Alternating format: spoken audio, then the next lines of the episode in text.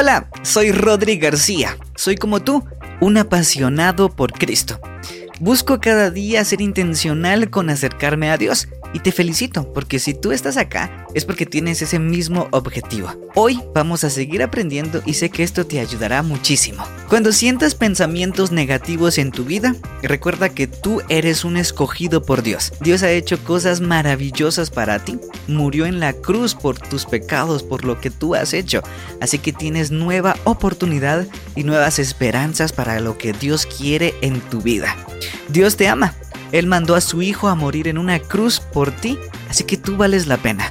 Que estos pensamientos que otras personas intenten poner en tu corazón, trata de eliminarlos. No les hagas caso, porque nada ni nadie te hace impedir recibir el amor que Dios tiene para ti. Y es que esto es una noticia maravillosa porque tenemos nuevas esperanzas, tenemos fe de que a pesar de lo que somos o de los pensamientos que tengamos sobre nosotros mismos, Jesús murió por nosotros, Jesús murió por ti. Y esto es algo lindo y lleno de esperanza para nosotros. Pero te recuerdo que no importa lo que hagamos, el amor de Dios, de Jesús, no es condicional. ¿Qué quiere decir esto? Si me porto bien, Él me va a amar, pero si me porto mal, ya me dejará de querer. Para nada, el amor de Dios es maravilloso. Él nos va a amar a pesar de lo que hagamos, por supuesto. Nos va a castigar y nos va a reprender si algo malo hacemos. Pero eso no quiere decir de que su amor deje de estar con nosotros, porque toda nuestra vida, déjame contarte que toda tu vida tú serás amado por Dios, amado por Él, y eso es una buena noticia. Ahora bien, ¿será que el amor de Dios será suficiente para esta relación? Sí y no. Porque Dios nos ama y eso es incondicional y eso es una buena noticia. Pero nosotros, ¿qué tenemos que hacer? Para ejemplificar esto, te cuento una noticia. Yo tuve una relación de noviazgo hace muchos años y era una relación muy bonita. Por supuesto, éramos pequeños y no sabíamos muy bien qué hacer. La cosa era de que por nuestra edad, en muchas ocasiones no demostrábamos el cariño al otro. Éramos novios y mientras tanto en el recreo, pues nos tomábamos de la mano, caminábamos juntos y ya. Ya de entre clases cada quien con sus amigos y al salir del colegio también ni nos llamábamos ni nos ocupábamos. Esta relación no duró mucho. ¿Por qué? Porque no hubo un amor entre ambos, porque no hubo comunicación o no hubo una comunión entre las dos personas. Esto también ocurre con Dios. Por supuesto, no es un amor de noviazgo, pero sí es un amor que tenemos que tener ambos. Dios nos muestra su amor y Él pone de su parte todo lo necesario para que nosotros entendamos del amor de Dios. Pero tú, ¿qué estás haciendo?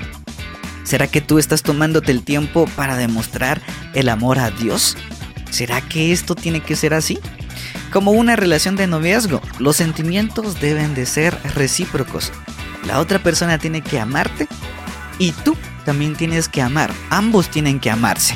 Y esto es muy importante para mantener una relación. Así que, para ser justos, ambos deben respetarse, amarse, quererse y, por supuesto, estar juntamente yendo, caminando juntos a lo que ambos quieren. Con Dios, ahora yo te pregunto, ¿será que estás demostrando tu amor con Dios? ¿Tu responsabilidad? ¿O solamente es Dios quien está colocando de su parte para llevar esa relación? Y aquí te va mi respuesta. Es muy importante que tú le seas fiel a Dios. Tienes que tener fidelidad con Él. Así como Él te ama, tú debes amarlo. Si tú amas a una persona, no estás jugando con ella y estás tratando de ir con alguien más para tratar de conquistarlo. Por supuesto que no. Y eso es lo mismo que debemos hacer con Dios. Hoy sabemos que ser fiel es no engañar a una persona, es respetarla. Pero también te cuento que amar a una persona, serle fiel, también significa que tienes que tener una actitud constante y comprometida. Tú tienes que ser constante y comprometido en tu relación, en tus acciones con Dios. Es un pacto de confianza, es un pacto de responsabilidad con la otra persona, en este caso con Dios. Tienes que ser comprometido y constante en tus acciones y tu responsabilidad para con Dios. Pero eso cómo se hace? Suena muy complicado tratar de ser constante y comprometido con alguien. pero con Dios es mucho más fácil porque en la Biblia tenemos esas respuestas. Y aquí te van algunas. Tomaremos el ejemplo de Noé. En la Biblia, él construyó un barco gigante, un barco totote. La cuestión es de que él fue salvo con su familia. Él le fue fiel a Dios. Y de ahí nosotros vamos a aprender qué es lo necesario para que también Dios nos salve en medio de un mundo que en muchas ocasiones tiene tanto pecado que está condenado a la muerte. Pero tú puedes ser salvo con tu familia como Noé lo hizo, por las acciones que vas a tomar delante de Dios. Así que te van unos tips, pilas. Número uno, Noé tenía comunión con Dios. Génesis 6.9 nos dice, Noé era un hombre justo, la única persona intachable que vivía en la tierra en ese tiempo, y anduvo en íntima comunión con Dios. Mira cómo aquí al final nos dan esa respuesta. Tenía íntima comunión con Dios. Cómo es tan increíble lo que dice antes. Noé, justo, intachable, vivía en la tierra en ese tiempo y anduvo en íntima comunión con Dios. Ahí está nuestra respuesta. Íntima comunión con Dios. Tenemos que tener esa comunión con nuestro Padre.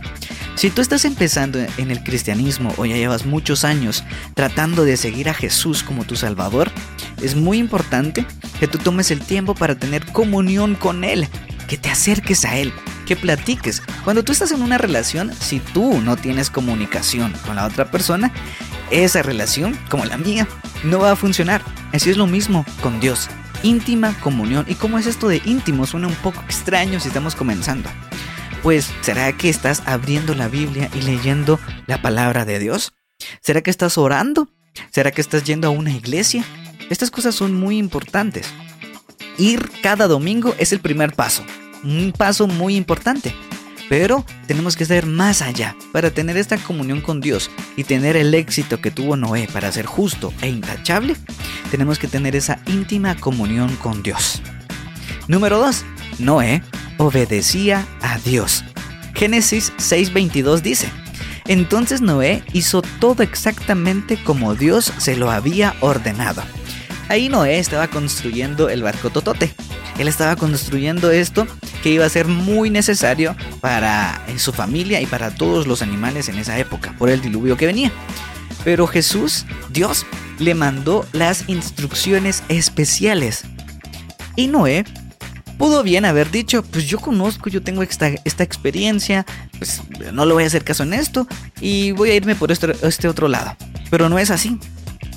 Noé obedeció cada detalle y cada palabra que Dios le mandaba para ser justo e intachable. Noé obedecía a Dios. ¿Será que tú estás obedeciendo a Dios?